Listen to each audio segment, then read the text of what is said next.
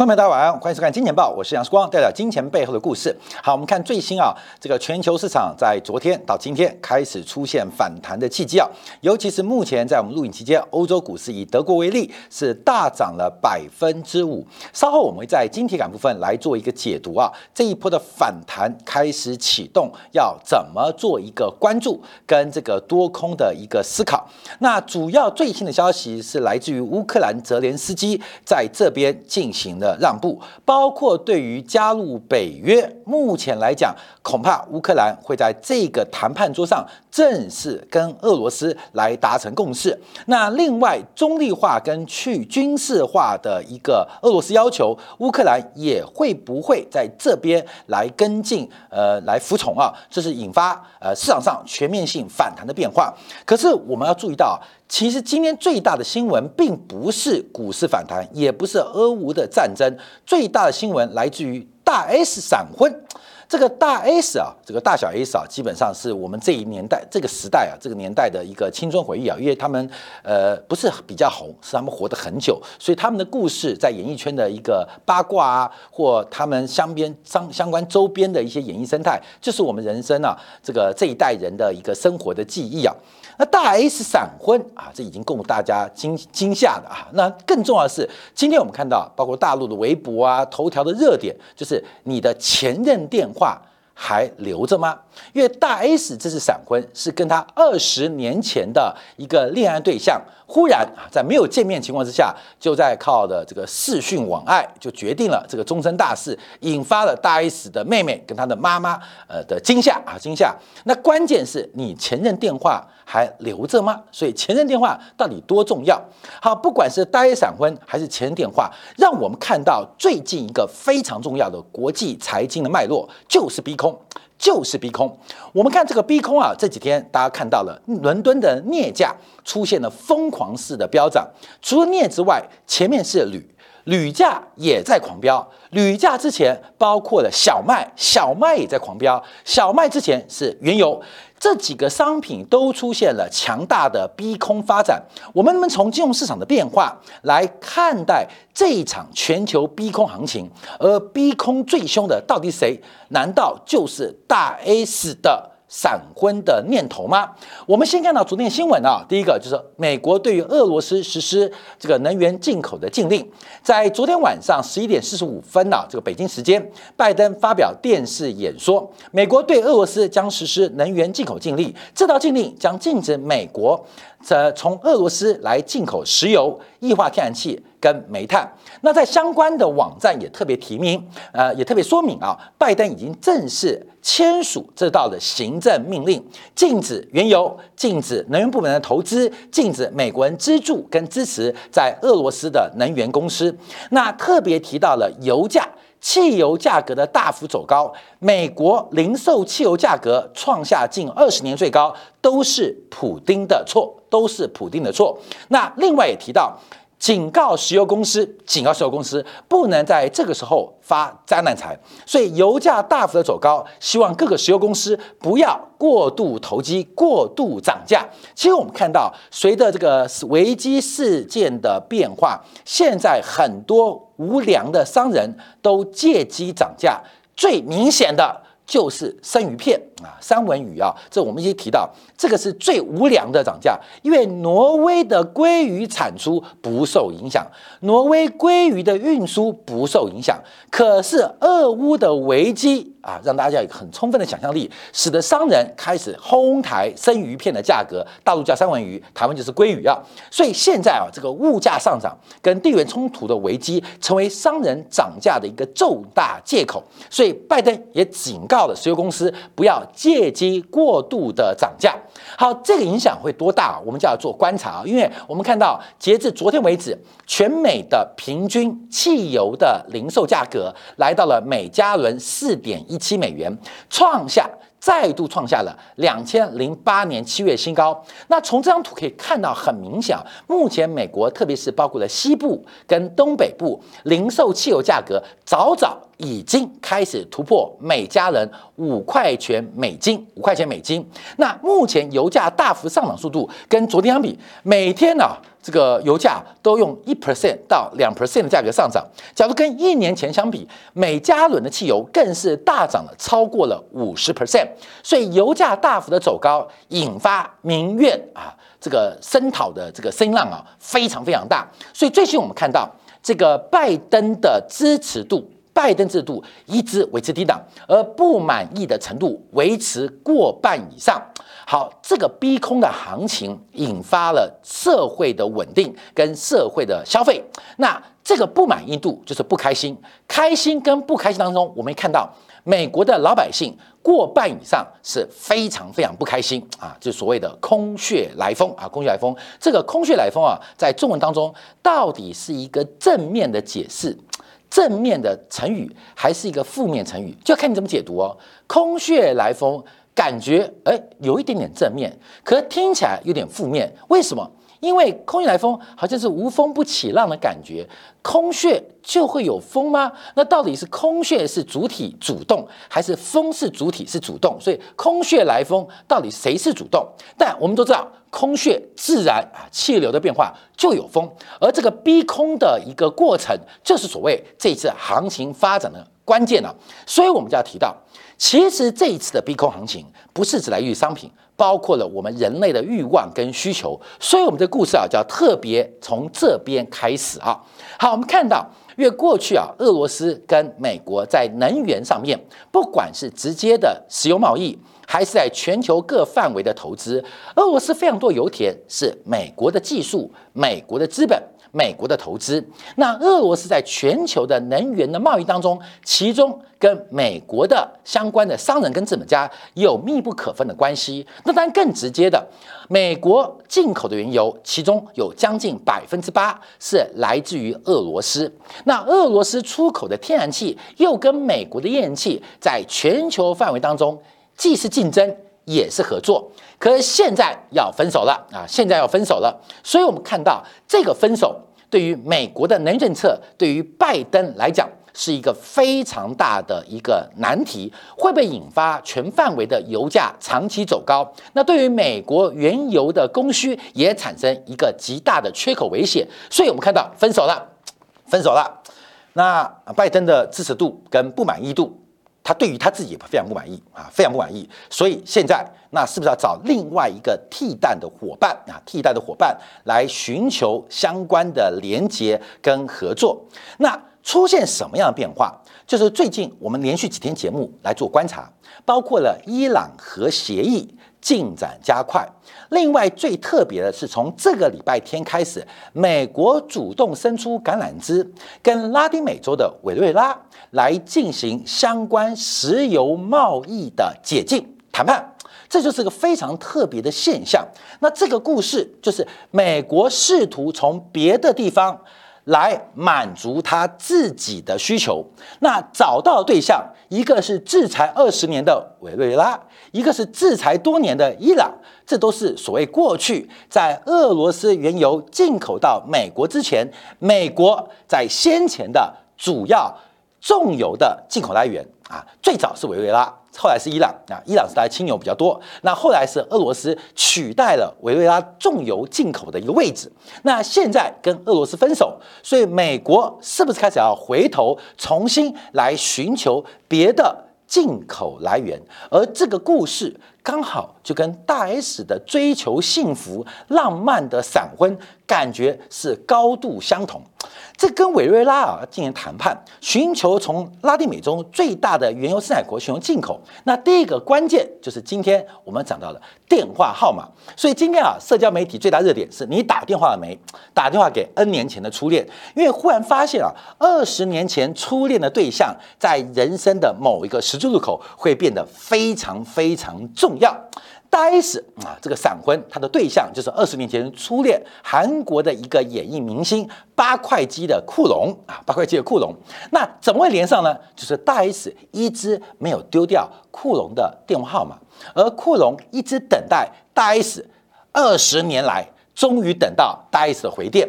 所以库隆等什么？等他的心中的女神大 S 离婚。旧爱还是最美。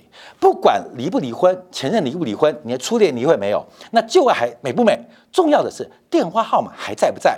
我们想到拜登在这时候翻电话簿，我跟俄罗斯分手了，怎么办？怎么办？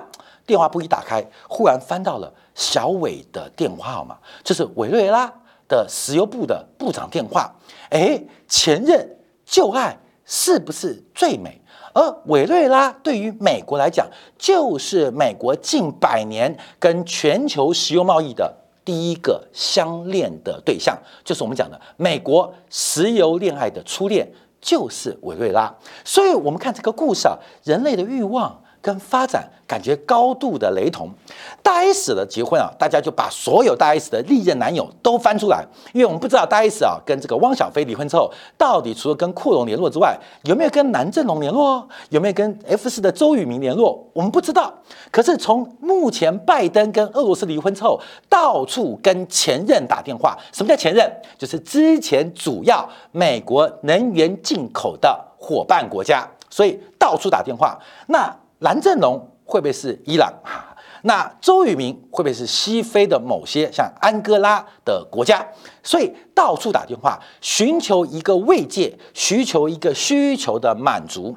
可是我们这里看到几个前任都不接电话啊！不管伊朗核协议，伊朗的这个谈判对手是把站在俄罗斯这边，包括我们昨天做的沙特的王储。呃，这个呃，基本上啊，这个萨勒曼对于美国的态度说：“I don't care，您的需求，你的空穴跟我没有关系。你有什么需求，不要期待我来满足，因为我有我幸福的生活。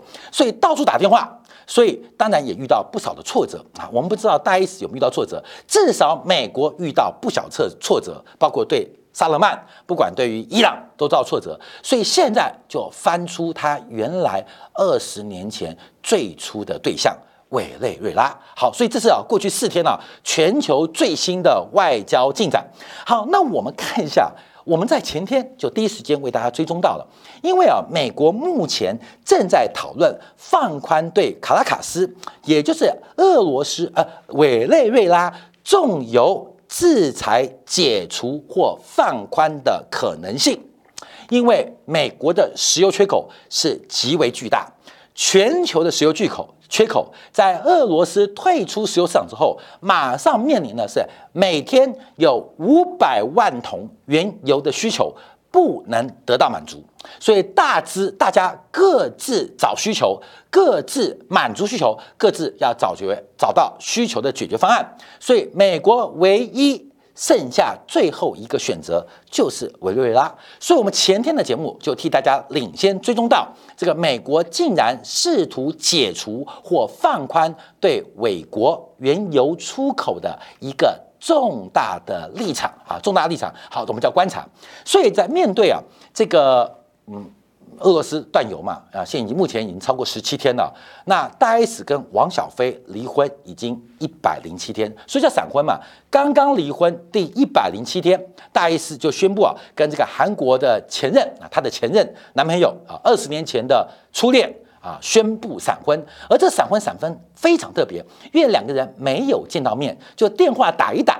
就决定结婚。那今天库龙啊，也第一时间啊，第一时间在爱情感性的带动之下，在荷尔蒙理性的引导之下，今天就已经飞到台湾了啊，飞到台湾了。而且隔离旅馆就在大 S 家旁边啊，基本上这个两个人啊，呃，这个要重蹈啊，不是重蹈，要恢复，试图恢复二十年前初恋的感觉。但这种可能幸福可能性很高了。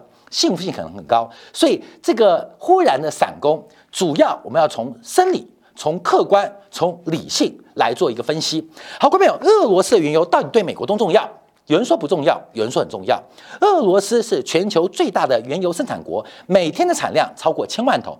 现在有千万桶产能的国家，一个沙特阿拉伯、沙特，一个就俄罗斯。那俄罗斯的千万桶的产能有过半。是往全球来进行出口，那更重要的是，俄罗斯的天然气更是全球最大的出口国，所以各国对于俄罗斯的油气需求是极大。那我们现在观察美国，事实上，俄罗斯不进口俄罗斯的原油需求影响很大吗？好，我们从二零二一年的观察啊，美国每天的原油进口当中，大概有百分之八来自于俄罗斯。每天有百分之八的原油进口，就是美国进口的原油有百分之八是来自俄罗斯，大概有人估计每天大概有四十万桶，那多的时候可能超过六十万桶。所以在整个美国原油进口的主要来源当中，包括了加拿大，包括了中东，另外墨西哥，还有很重要的就是俄罗斯，百分之八很多吗？各位，百分之八很多吗？我们就要从另外一个角度观察啊。这有一个开个玩笑俗语啊，就是女生三十如狼，四十如虎，五十坐地能吸土。好，那我们来算，假如我跟我的爱人每一个月温存恋爱一次，一年就是十二次啊，这是已经最低度的生理需求哦，更多的不算哦，更多的不算哦。假如我每个月跟我的爱人温存。呃，跟恋爱一个月一次就十二次，什么叫做百分之八？百分之八就是十二分之一，影响很大哦。有时候等一个月已经等到不耐烦哦，少一次少很多哦，看到没有？少一次少很多。假如是每周一次啊，每周一次温存五十二次啊，一年就五十二次，百分之八啊，百分之八。大概就是六次啊，就六次，少六次，少很多哦。尤其对于欲望强的男女当中，少一次不行，少六次更不行啊。功课不交不行啊。这个需求，看到没有？不是百分之八的问题，这就像是我们每天的必需品，有这个物质的必需品。有精神的必需品。那至于恋爱跟温存是什么必需品，我不知道。可它是我们人类作为生物的必然需求，所以它不是百分之八问题，它是五十二周少六周，有连续六周要禁欲啊。假如是十二个月啊，就代表有一个月要禁欲啊。这基本上要禁止这种需求的满足，禁止这种欲望的缺口。其实对我们一般人来讲都非常非常的大。百分之八的概念就是这种概念，所以你说大还是小，后面？就要自己做平量喽。所以我们看就平量，所以我们看同样一百零七天有多长？一百零七天有多长？对于大 S 幸福的生活、浪漫爱情的追求，少了这一百零七天的补充，它是有多么干渴？他想追求他的幸福，想追求他的爱情。这一百零七天，冷井情深，终于，终于等到了他的初恋，等到初恋。那现在美国要分手，那这百分之八要从哪边来弥补？哪边来弥补？所以我们就往下观察啊，就要讲到委内瑞拉这个情人的重要性。为什么委内瑞拉？他就是美国的初恋，那这个中间会有什么样的影响？不是单纯美委之间他们的石油管制解除而影响的冲击更大，因为这一次美国跟俄罗斯的分手没有盟友来相助、相响应，你懂吗？因为英国就是小 S 嘛，美国就大 S 嘛，他们本来就姐妹党嘛。可扣掉了大小 S 啊，同仇敌忾、讨厌汪小菲之外，其他的闺蜜都没有站在。大 S 这边，甚至还打电话给小飞，小飞你还好吗？小飞你还好吗？你还好吗？你还好吗？国民懂吗？这次的闺蜜啊，也包括像台湾地区啊，哎，这次也不敢啊加入这个呃像美英啊联合的联盟体，呃万人暗战。无人到场啊，一人到场，英国到场，因为他们是姐妹花嘛，所以这个姐妹花当然同仇敌忾，总不能好意思去偷吃姐夫，对不对？所以英国啊，基本上就不好去偷吃俄罗斯嘛，这是姐夫嘛。可是其他的闺蜜呢？啊，德国呢？嗯，德国，呃，俄罗斯小俄，你还好吗？哈，法国说小飞，你还好吗？没有人加入啊，这很特别，所以美国气到回去找初恋。好，为什么叫维拉是初恋啊？这中间影响多大？因为当年美国制裁委瑞瑞拉会分手的原因，这是我们今天要解读的方向。那有改变吗？有变化吗？我们来看委内瑞拉。其实委内瑞拉的石油开采，这故事要翻到一百五十年前，一八七八年啊，在委内瑞拉的塔吉拉州啊，钻出第一口油井。所以这个委内瑞拉第一家的油油石油公司啊，就叫做塔吉拉石油公司。当时啊日产十桶。一八八三年啊，一个美国人叫汉密尔顿。他来到委内瑞拉，签订了四七年的租约协议，把很多啊这个荒无人烟的这种沼泽地啊来进行一个租借啊，租借这个石油产区的土地。到了一八八七年，更进一步的来开采沥青。好，关美玉啊，委内瑞拉的石油是重油啊，是非常稠的重油，而且我们也知道，全球最大的沥青出口国。就是委内瑞拉啊，铺马路那个沥青，工业原料沥青最大出口就是委内瑞拉，跟它重油有关。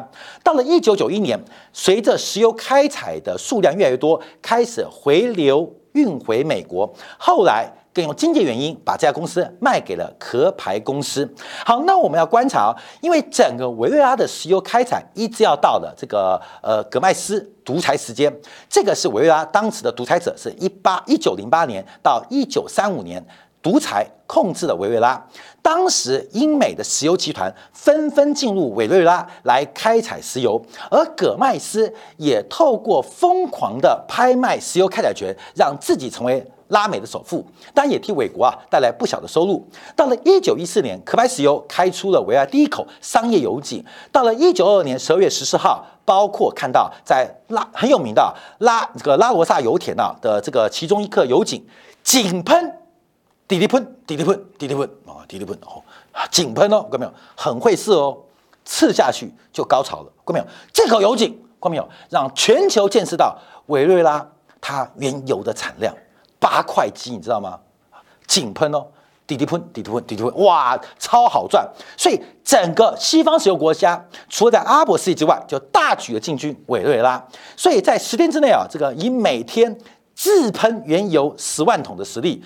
轰动事件啊！轰动事件，喷的不仅远，而且喷得多，自喷啊，这个非常强。那石油存量更是预估是世界第一，所以全球的石油公司都蜂拥而至。那由此啊，维瑞拉的国这个国家石油公司就慢慢被英美国家慢慢慢慢的占据啊，慢慢的占据。后来美国的势力更占据了委内瑞拉百分之八十的石油的碳安全跟生产能力。好，但问题为什么会分手？为什么会分手啊？为什么分手？我们就要来讨论喽。因为在一九七三年，整个拉丁美洲民族觉醒的过程当中啊，就是包括了这个切格瓦拉、切格拉瓦啊带动的革命。那另外，全球的石油价格的大涨，让整个拉丁美洲的国家跟人民对于长期被扭曲的原油价格开始进行了觉醒。这场经济利益的觉醒跟社会的解放运动。就融合在一起，引发了拉丁美洲大量的社会革命。在一九七三年啊十月份啊，当时的这个阿拉伯啊，这个中东十月日开打啊，委内瑞拉的石油出口价从每桶两块美金飙到三十块、三十五块美金。因为当时阿拉伯原油其实定价是从三块变四块，四块变十一块。可重点哦，是不是这个价格？是你买不到，使得委瑞拉的原油价格出现狂飙，一口气就狂飙了十七倍，使得委瑞拉出现了大量的贸易顺差跟财富的流入。那人一有了。钱就会变啊啊，懂吗？人有钱就会变嘛啊，男人有钱就变坏嘛，女人变坏就有钱嘛。所以维也纳嗯，基本上就开始变坏了。干嘛变坏？他们发现石油好赚，所以号召的社会革命就是石油是属于人民的战略产业，开始试图将委内瑞拉的石油进行国有化。这故事啊，到一九七五年就大规模石油的一个国有化。那这国有进程到一九八零年代初。我们记住，约一九八年代初，随着美国快速的升息，油价被打回低点，使得委内瑞拉的油田跟油公司相继的经营困难，又再度被美国资本给夺回去啊，夺回去。可这故事并没有完，委内瑞拉尝到一次甜头，不管是反对党执政党，还是政客、人民跟委内瑞拉本地的企业，都尝到了原油。出口跟高价的这个呃这个利多，所以所以他们就一直想有没有一天再把原油的主权要回来。好，这故事就等很久。为什么？越到八零年代中期啊，美国为了制裁俄罗斯，把油价打到了一桶五块六块钱，导致俄罗斯的经济非常的颓圮跟凋敝啊。所以委内瑞拉的原油国有化跟社会运动，社会运动失去了经济利益之后，这个运动就慢慢降温，直到什么时候？直到第二次，在这个八零年代末期到九零年代初期啊，我们看查韦斯正式上台啊。一九九八年查韦斯上台，看到没有？原油价格已经逐步的回升。那查韦斯赢得委内瑞拉大选的主要诉求就是高度的国家社会化，就是社会福利大发。那社会福利的主要资金来源就是期待委内瑞拉每天超过四百万桶的原油产出。每委内瑞拉的自用啊，大概就一百万桶，三百万桶是出口的。所以查韦斯准备把原油国有化、石油企业跟碳权国有化的方式来达成它全民福利的政见的财政需求。好，这个过程当中，随着几年逐步把外资公司用两种方法：第一个，调高石油的相关碳碳勘跟生产的税费，垫高了石油公司生产委内瑞拉石油的成本；第二个方法是要求委内瑞拉的政府。能够占据超过百分之五十一的股权，那这直接使得西方国家在委内瑞拉的石油利益大受损伤。好，这就是我们前天提到的哦，看到没有？西方的三个基础：生命、自由、私有财产；生命权、自由权、私有财产权，这是西方所谓的西方美式价值的三大基础。其实委内瑞拉是民主选举的，所以它有民主。那它对于生命，生命是普世价值，也有。委内瑞拉得罪美国最重要就是它私有财产权的不尊重，在不合法、不合美国法规的这个前提之下，没收了西方企业跟西方商人在委内瑞拉的私有财产啊，看到没有？这个事情美国正在做啊，正在做。可当年是委内瑞拉对美国人这样做，所以美国人就出师有名了嘛。第一个是对生命的尊重，没意见；对自由要求，维拉是民选的，但呃踩到了私有财产权，所以美国就以此为名开始全面性制裁维维拉，总共多久？二十年的时间。所以从此啊就跟维拉分手。从一八八零年开始认识，到了一九零零年到一九五零年打得火热，到了一九六零年来到。美委之间石油贸易的高潮跟高峰，到了一九八零年到一九九零年吵架，终于在两千年的宣布离婚跟分手啊，宣布分手。可是现场观察，这是美国石油贸易的初爱哦，初恋哦，也是他最亲的初恋情人哦。在目前美国感到不幸福之际，试图重新重新来跟这个维拉。重启合作关系。好，那我们就来看一下。哎，这故事我们套用，大 S 跟汪小菲的离婚声明，很像这次昨天晚上拜登的对俄罗斯的石油制裁，就是致各位关心。呃，美国跟俄罗斯的国际社会，感谢国际一直对美国跟俄罗斯的长期关注。经过嗯，我大 S 的认真考虑，决定跟小飞分手，并且近日开展开一系列的手续跟安排。过去几年，我们曾经度过一个美好幸福时光，现在选择分开。我们作为兄弟啊，未来希望能够让他痛改前非啊，呃，双方。啊，不相往来。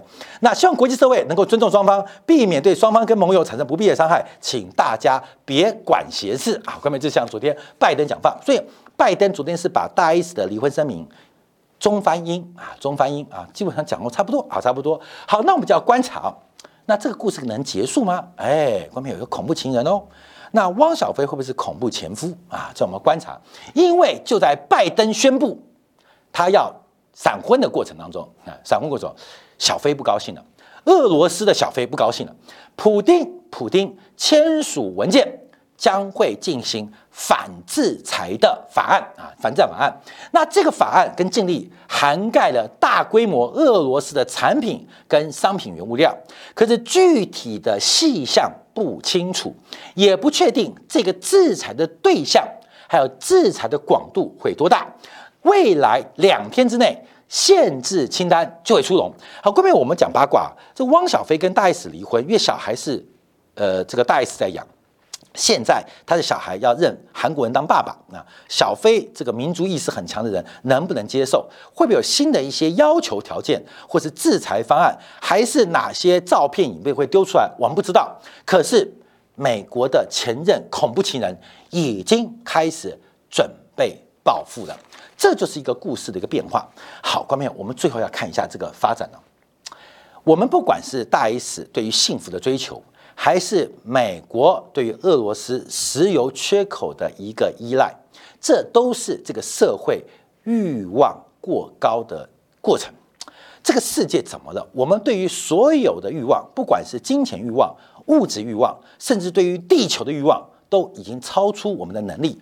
当欲望超过能力，就是个悲剧。其实小飞，小飞的妈妈张兰搞俏江南餐厅，为什么俏江南就会脱手？为何会离开创办人张兰的手上？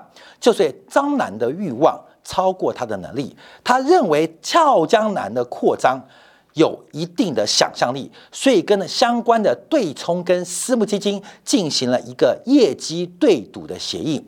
结果证明，张兰就小飞他妈妈欲望超过能力，不是能力不足，不是能力不足，是欲望太高。那结果无法达成跟私募基金跟。私人银行的对对赌合约业绩达不到，就要把俏江南股权拱手让人。其实从小飞到张兰，从张兰看到大 S，从大 S 看到了美国人，从美国人看我们全世界。其实我们的欲望是在过去几年的成平时代都远远超过我们的能力啊，远远超过我们能力。所以重点不是能力，重点是欲望跟能力的缺口。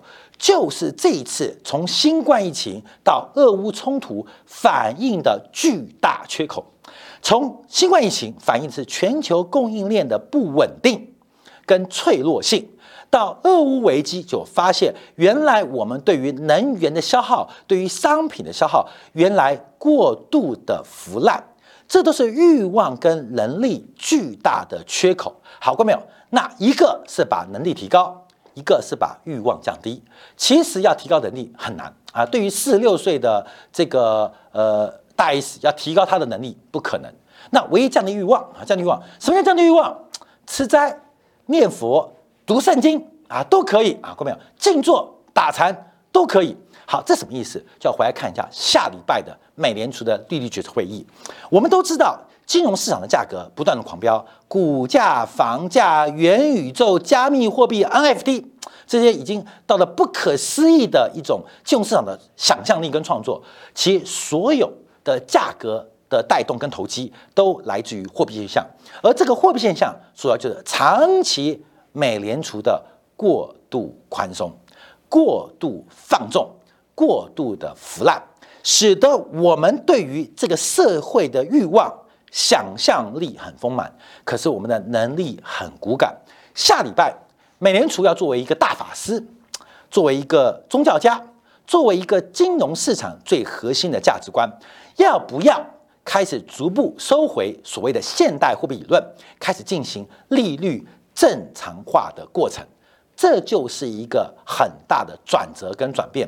我们的欲望跟能力这中间的差距，能不能透过一个冥想？透过一个打禅，透过一个静坐，透过一个反省，来缩小这个缺口。可是欲望能控制的吗？过没有？在坐地打禅的时候，会不会偷偷吸了两寸土呢？这个欲望能够被控制的吗？当欲望跟能力的巨大缺口已经被戳破的时刻，我们失去的是什么？这个是非常难以判断。跟计算的。